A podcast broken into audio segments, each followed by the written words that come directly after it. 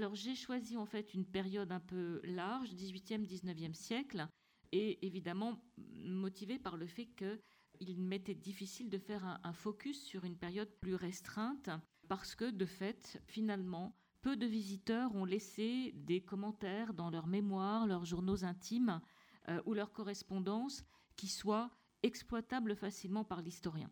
Donc partir sur leurs traces ne va pas de soi, euh, mais l'exercice est extrêmement intéressant. Je dirais cela pour deux raisons essentielles. La première, euh, la plus évidente, euh, tient au fait que si dans les relations franco-russes, qui ont souvent été heurtées, on le sait, les échanges culturels et artistiques ont tenu une place de choix, en revanche, au plan politique et militaire, la réalité a été plus contrastée. Du cataclysme de 1812 à février 1917, Russes et Français se sont trouvés tour à tour ennemis et ils se sont combattus durant les guerres napoléoniennes, puis pendant la guerre de Crimée, avant de sceller une alliance dans les années 92-93.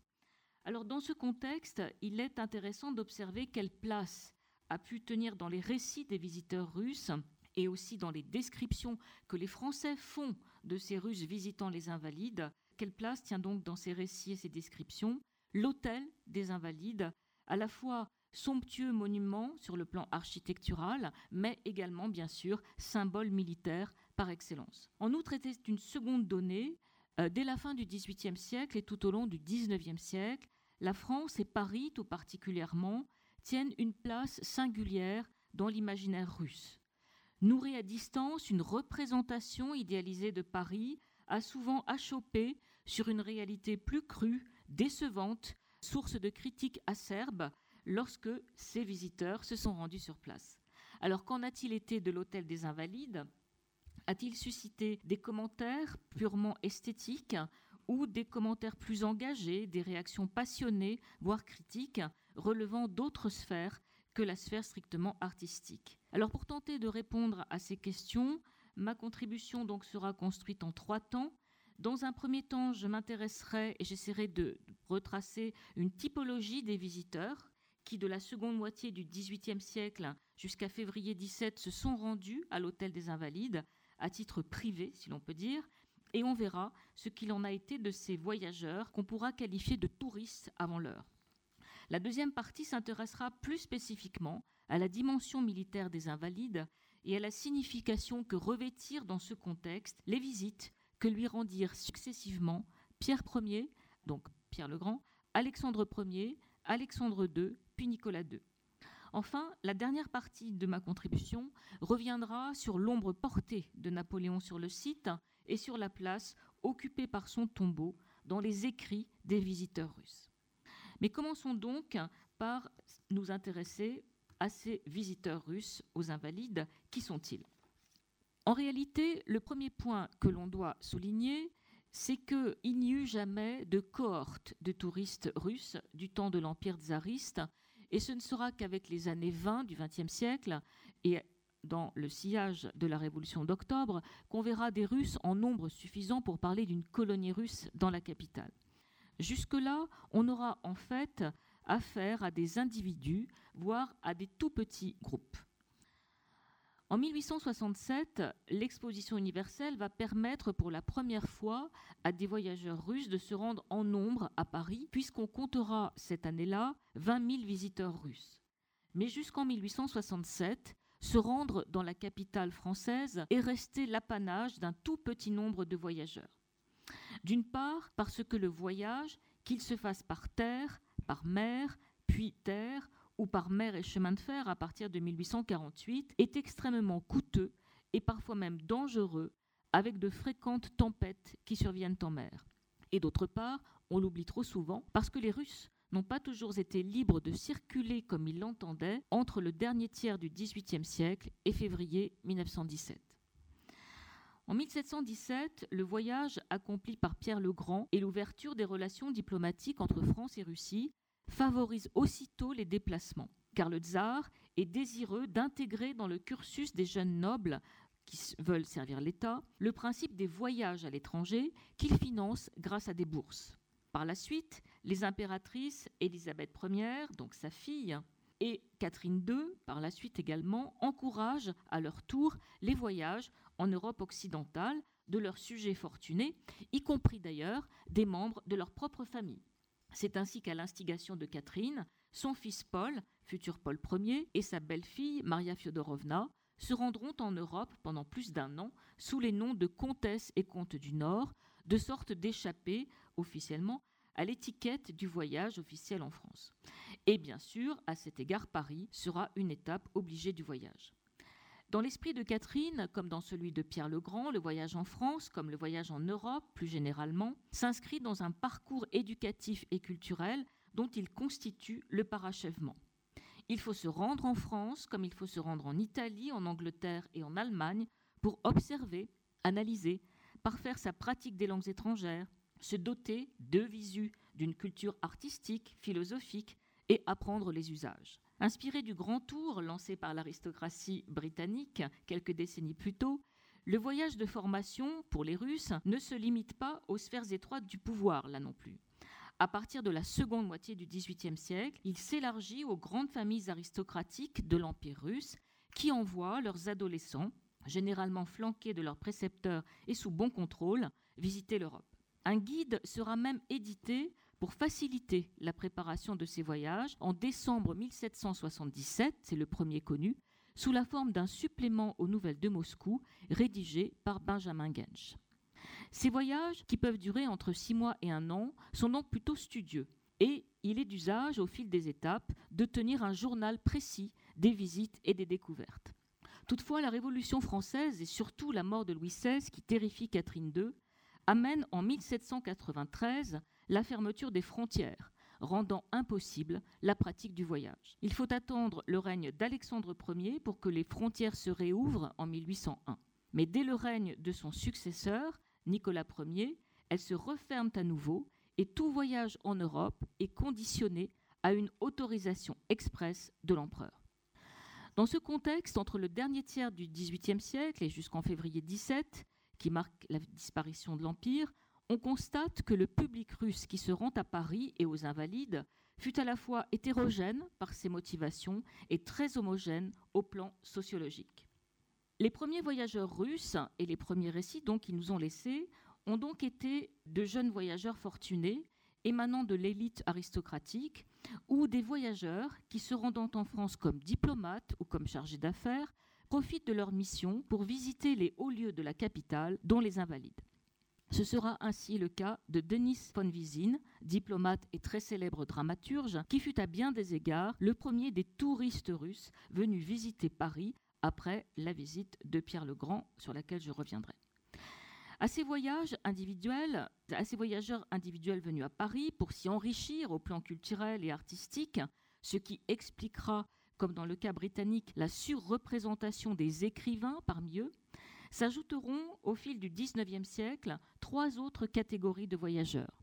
Les militaires, qui venus combattre Napoléon, occupent Paris par les aléas des guerres napoléoniennes en 1814-1815 et qui vont en profiter pour visiter la ville. Les curistes, qui sur le chemin des villes d'eau s'arrêtent quelques semaines dans la capitale française. Enfin, les exilés volontaires, tels Alexandre Herzen ou Ivan Tourgueniev, venus séjourner, voire vivre à Paris, pour fuir la censure tsariste. Si ces touristes répondent à des motivations variées, ils sont à contrario très uniformes sociologiquement.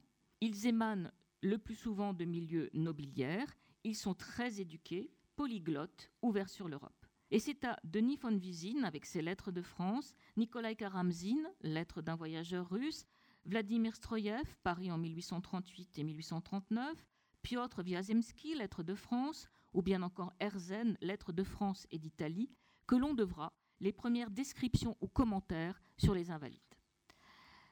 Alors, que disent-ils et qu'écrivent-ils sur les invalides? Dans le sillage de la visite de Pierre le Grand de 1717, la visite des invalides fait partie du parcours obligé de tout visiteur russe à Paris. Et aucun qu'il soit écrivain, militaire, diplomate, ne déroge à la règle. En majorité, les voyageurs s'extasient devant la magnificence de la cathédrale et du dôme et l'élégance, tout en rigueur et classicisme, de l'hôpital. Au printemps 1790, Karamzin écrit ainsi du bâtiment. Là-bas, dans le lointain, s'élève avec sa brillante coupole l'hôtel des Invalides, un des plus vastes édifices de Paris. L'architecture et la décoration sont d'une grande beauté. Près de 25 ans plus tard, un officier russe visitant les Invalides en 1814 ira jusqu'à écrire dans une lettre à sa famille Dans ce bâtiment grandiose, les Invalides vivent mieux que nous en Russie. Mais les jugements sont de plus souvent de nature morale, voire politique. Certains, à l'instar de Denis von Wiesin, sont très sévères, car derrière l'apparente œuvre de bienfaisance, selon lui, la construction de l'hôtel des Invalides, derrière ce geste, il repère en réalité, pense-t-il, la volonté du roi de cacher au regard de l'opinion et donc à la mauvaise conscience collective les horreurs de la guerre. Et il dénonce l'enfermement imposé aux blessés de guerre. En avril 1778, dans une lettre à sa sœur, von Wiesin, que l'interdiction de la mendicité dérange, tant la religion orthodoxe attache une place importante à l'aumône individuelle et au secours individuel aux démunis, Von Wiesin se montre critique à l'égard de la manière dont la police arrête les mendiants blessés de guerre dans les rues de Paris pour les enfermer à l'hospice où ils sont, selon lui, traités, je cite, avec barbarie. Von Wiesin y rapporte en outre, toujours dans cette lettre, une rumeur selon laquelle, pendant la Semaine sainte, l'abbé Maury aurait délivré un sermon au roi qui, dénonçant les souffrances des invalides, aurait déclenché la fureur du monarque. Von Wiesin, dont les lettres, d'une façon générale, sont extrêmement sévères à l'égard de la France et des Français, se révèle donc hostile au projet d'un hospice civil fermé, loin de Paris, car lui aussi, comme vos visiteurs anglais, ressent cette distance, considérant que c'est à l'Église et au monastère de prendre en charge les blessés de guerre qui en appellent à l'aide. A contrario, Karamzin, en homme des Lumières, exprime en 1790 un tout autre point de vue. Je cite Louis XIV a construit le plus magnifique hôtel des Invalides qu'il y ait en Europe pour les guerriers mutilés et âgés. Animé du désir de leur prouver sa reconnaissance royale, il se faisait fréquemment leur hôte, sans autre escorte que le dévouement éprouvé de ses vétérans. Affligeant spectacle que celui-là pour le philosophe, mais combien émouvant pour l'homme sensible. Beaucoup d'invalides, continue Karamzin, ne peuvent plus marcher. Beaucoup ne peuvent même plus manger seuls, on les fait manger. Les uns prient devant des autels, d'autres restent assis sous l'ombre d'arbres touffus et causent de victoires achetées de leur sang. Avec quel plaisir je me découvre devant un guerrier aux cheveux blanchis, marqué des signes ineffables de la vaillance et de l'empreinte de la gloire. La guerre est une calamité, mais la vaillance est une grande qualité de l'âme. Quant aux visiteurs de 1814, nos officiers, ils sont nombreux à saluer, je cite, l'humanisme qui a prévalu à la fondation de l'hôpital. Si l'humanisme et la charité sont donc pour les visiteurs russes au cœur du projet des Invalides, ce dernier, par sa nature, ne peut se dissocier de l'expérience militaire. Et c'est tout naturellement que celle-ci se trouve au cœur des visites aux Invalides accomplies par les tsars de Russie. J'en viens donc à ma deuxième partie. Quatre tsars ont visité les Invalides, certains seuls, comme Pierre, enfin seuls, relativement seuls évidemment, mais symboliquement seuls, comme Pierre, certains accompagnés de leurs frères, comme Alexandre Ier, d'autres de leurs fils, comme Alexandre II, ou de leur épouse, ainsi de Nicolas II. Ces visites ont été extrêmement importantes, mais leur signification a sensiblement évolué entre la première, celle de Pierre en 1717, et celle de Nicolas II en 1896. Sans doute, en tout cas c'est mon point de vue d'historien, la plus importante de ces visites, c'est celle qu'a accomplie Pierre le 16 mai 1717, car elle va constituer en quelque sorte la matrice des visites impériales. La visite de Pierre prend place dans un voyage qui fut de l'avis de tous les observateurs d'alors plein de surprises et d'imprévus, tant le tsar, soucieux de tout voir et de tout découvrir, ne cessa de surprendre, voire de choquer, mais aussi de séduire par son comportement iconoclaste et rebelle à l'étiquette. Le 16 mai 1717, Pierre se rend donc aux Invalides, où vivent alors 3000 pensionnaires. Dans le journal de la Régence, on découvre une brève recension de cette visite. Je cite Au matin, il alla se promener au jardin des Tuileries et l'après-dîner, il alla voir l'hôtel royal des Invalides où il fut reçu par tous les vieux soldats qui étaient sous les armes, et on lui fit voir tout le détail de cette maison superbe qu'il admira avec étonnement pour le bon ordre qu'on y observe. Le récit est neutre comme aseptisé. Mais d'autres sources se font plus vivantes. Dans son journal, le marquis de Dangeau note, je cite, Il fut très content de la manière dont les officiers sont nourris et entretenus. Il visita l'église, qu'il trouva superbe. Il fut aussi charmé de la lingerie, de l'apothicairerie et de l'infirmerie. Quant à Saint-Simon, il se fait encore plus direct. Le 16 mai, jour de la Pentecôte, il alla aux Invalides, où il voulut tout voir et tout examiner partout. Au réfectoire, il goûta de la soupe des soldats et de leur vin, but à leur santé, leur frappant sur l'épaule et les appelant camarades. Ce point est à souligner. C'est sous le sceau de la camaraderie et de la solidarité militaire que Pierre le Grand place ainsi sa visite aux vieux combattants. Et le souvenir de cette visite sera de toute évidence très puissant, puisqu'à son retour à Saint-Pétersbourg, il s'inspire du modèle des Invalides pour ordonner la construction d'un ensemble hospitalier destiné aux armées de terre et de mer.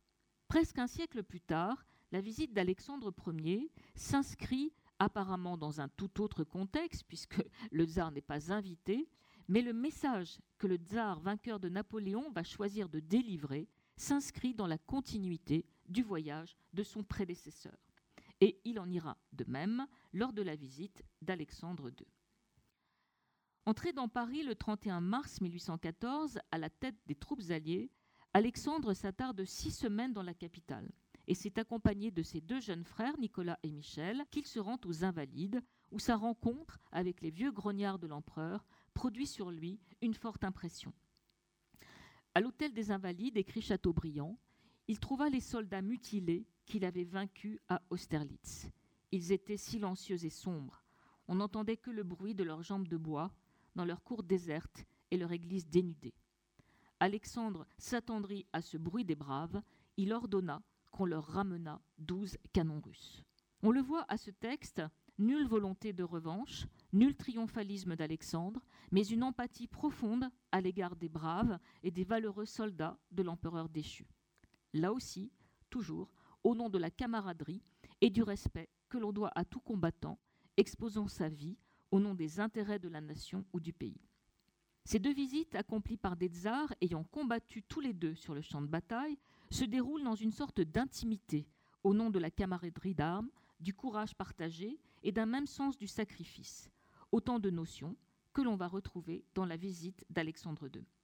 La visite d'Alexandre II en France en juin 67 a été essentiellement marquée, hélas pour nous historiens, par l'attentat, heureusement raté, mais du coup c'est ce qui a évidemment le plus marqué les esprits, l'attentat manqué dont il sera la cible à Paris. Mais sa visite aux Invalides a tout de même été relatée dans la presse et on le voit dans les journaux, elle fut elle aussi tout entière placée dans la continuité de celle de Pierre le Grand, auquel il est fait référence par la presse française de l'époque. Dans le petit journal du 2 juin 1867, on peut lire ainsi Juste à un siècle et demi de distance, son successeur, Alexandre II, y vient à son tour. L'empereur Alexandre II voudra chercher parmi nos vieux soldats mutilés la trace des pas de son prédécesseur glorieux. Monsieur Pierre de la Cour rappelle dans le constitutionnel de ce matin que Pierre goûta le vin des Invalides. Alexandre aussi trinquera avec eux et renouvellera le fait mémorable mis en vers par Thomas. Je cite, donc ce poème est reproduit dans ce journal du 2 juin 1867.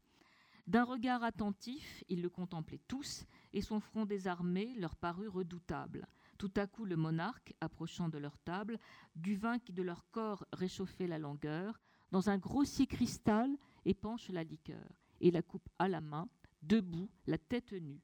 Mes braves compagnons, dit-il, je vous salue. On le voit, la continuité est très nette dans le déroulé de ces visites, comme dans leur symbolique entre ces visites donc de 1717, 1814 et 1867. A contrario, la visite de Nicolas II, le 7 octobre 1896, revêt une toute autre signification. Nicolas II se rend donc aux Invalides le 7 octobre 1996 et ce même jour, il pose la première pierre du pont Alexandre III en hommage à son père. Le lendemain, le petit journal rend ainsi compte de la visite aux invalides. Les souverains russes et le président de la République vont visiter ensuite l'hôtel des Invalides. Le cortège arrive à 11h30 devant l'entrée de la place Vauban. Dans la cour, les Invalides sont rangés sur deux rangs, ayant la lance et le briquet. En face d'eux, ayant eu seul accès dans la cour, les généraux, commandants en chef des corps d'armée, les membres du Conseil supérieur de la guerre, les généraux du gouvernement militaire de Paris. Dès que les souverains sont descendus de voiture, le cortège se forme et s'avance, précédé de deux officiers de l'état-major du ministre de la Guerre et de quatre attachés du protocole. Le président de la République donne le bras à la tsarine, l'empereur marche aux côtés de M. Félix Faure et s'entretient avec le ministre de la Guerre. Les souverains visitent d'abord le tombeau de Napoléon Ier, devant lequel, après en avoir fait le tour, le tsar reste un instant silencieux, et cela a été immortalité par le tableau de dévout.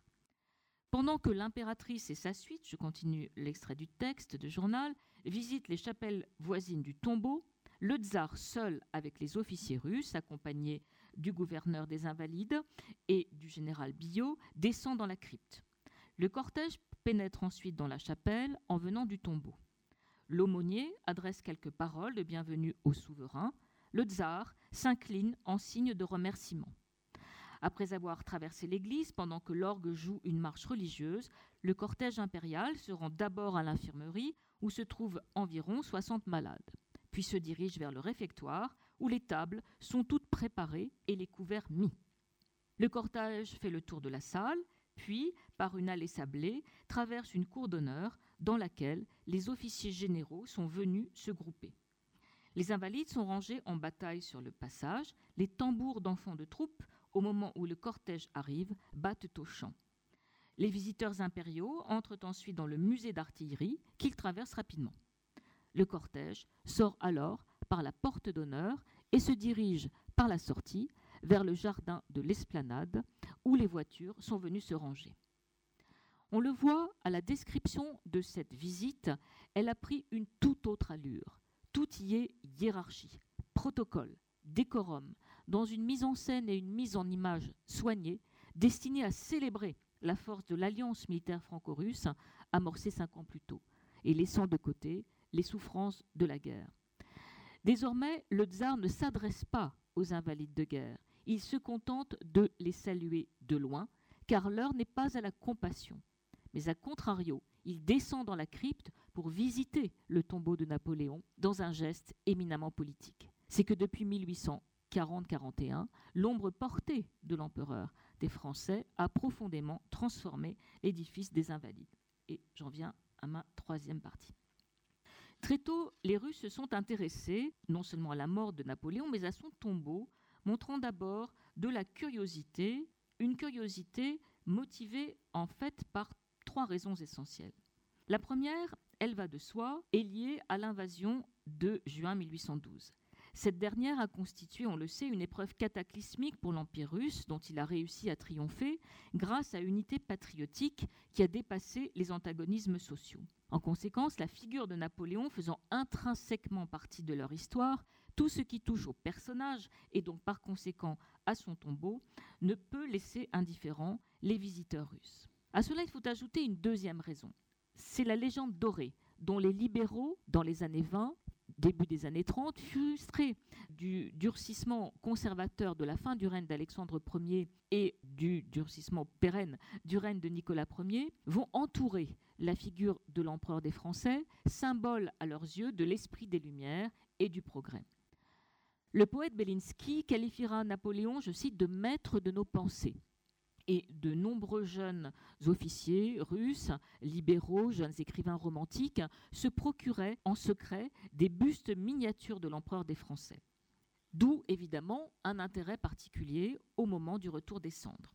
Enfin, il y a une troisième raison, plus anecdotique pourrait-on dire, mais qu'il faut également euh, mentionner, c'est évidemment la proximité symbolique qu'il y a entre le tombeau et la terre russe, puisque, on le sait, euh, le sarcophage de Pierre Poli qui accueille la dépouille de Napoléon, eh bien, euh, n'est pas, chacun le sait bien sûr, du porphyre, euh, mais du quartzite de Chokska provenant d'une carrière située près du lac Onega en Finlande russe, qui fut repérée par l'écrivain diplomate Léoson le Duc, missionné par Guizot en 1846, pour se procurer une pierre proche du porphyre.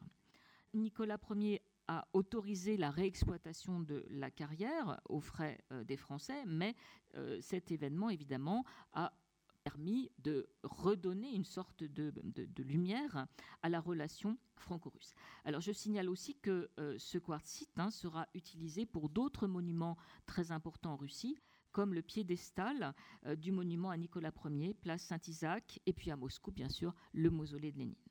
Alors ces diverses raisons, à savoir hein, euh, la place de Napoléon dans l'histoire russe, la légende dorée dont il est entouré dans les années 20, et puis le rôle finalement euh, des carrières de l'Empire russe dans la construction du, mausolée, de ce que les Russes vont appeler un mausolée, tout cela explique que euh, dès le retour des cendres, des visiteurs russes se soient intéressés au tombeau, au projet comme à sa réalisation. Mais leur regard est en général assez mm, surpris pour dire le moins, voire parfois euh, certains d'entre eux vont émettre des critiques assez virulentes. En novembre 1841, l'historien Alexandre Ivanovitch Turgenev écrit dans son journal intime, donc daté de novembre 41, je cite Dimanche, j'ai assisté à l'office et de l'église, je suis allé à l'exposition des projets du tombeau de Napoléon au Palais des Beaux-Arts. La description de cette exposition figurait dans les débats.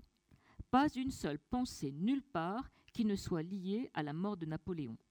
Y sont inscrites ses meilleures formulations sur les pyramides à Sainte-Hélène et ses déclarations d'amour au peuple français.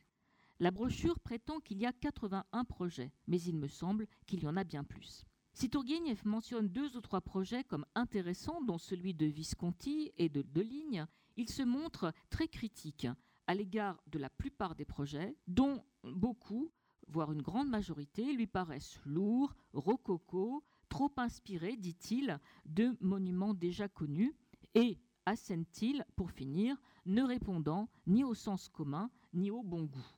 Quant au critique littéraire russe, historien de la littérature et mémorialiste Pavel Vassilievitch Aninkov, qui séjourne à Paris à la fin 41 et au printemps 42, il écrit le 18 mai 1842 avec beaucoup d'ironie que la description des projets présentés pourrait en elle-même nourrir tout un article d'esthétique. Je cite Imaginez une centaine de cerveaux uniquement occupés par la pensée de produire quelque chose de grand, d'inouï, d'immense, comme l'homme lui-même auquel il faut, selon la France, ériger un monument. Qu'est-ce qui pouvait en sortir? Vous le devinez, d'incroyables monstruosités et Anienkov de fustiger à son tour les allégories, hyperboliques et pompeuses. Et dans une autre lettre adressée à ses frères, il observe Médusée. Vous ne pouvez pas vous imaginer quel amour tous les membres de la société portent à cet homme. Cocher, ouvriers, blanchisseuses fondent en larmes à son nom, se reprennent pour déclarer C'était le bon temps, monsieur. Mais si la plupart des visiteurs russes s'étonnent avec effarement du culte soudainement rendu à l'empereur déchu, d'autres se font encore plus virulents. C'est le cas d'Erzen, qui, à Paris, en juillet 48, en pleine tourmente révolutionnaire, s'en prend au peuple de la capitale qu'il juge complice en écrivant, je cite, Paris aime jouer et aimait jouer aux soldats. Il a applaudi à des méfaits qu'il a appelés victoires. Il a érigé des statues il a de nouveau placé la figure mesquine du petit caporal sur une colonne pendant 15 ans, et il a transféré avec révérence les cendres de celui qui leur apportait la servitude. Quant à Tolstoï, qui visite le tombeau de l'empereur en 1857, il note à la date du 16 mars Levé tard, aller à l'hôtel des Invalides, déification d'un scélérat, effrayant. On le voit, à partir des années 40-50, les intellectuels russes qui visitent les invalides ne partagent plus l'attachement des libéraux pour la figure de Napoléon, et de légende dorée, il n'est plus question.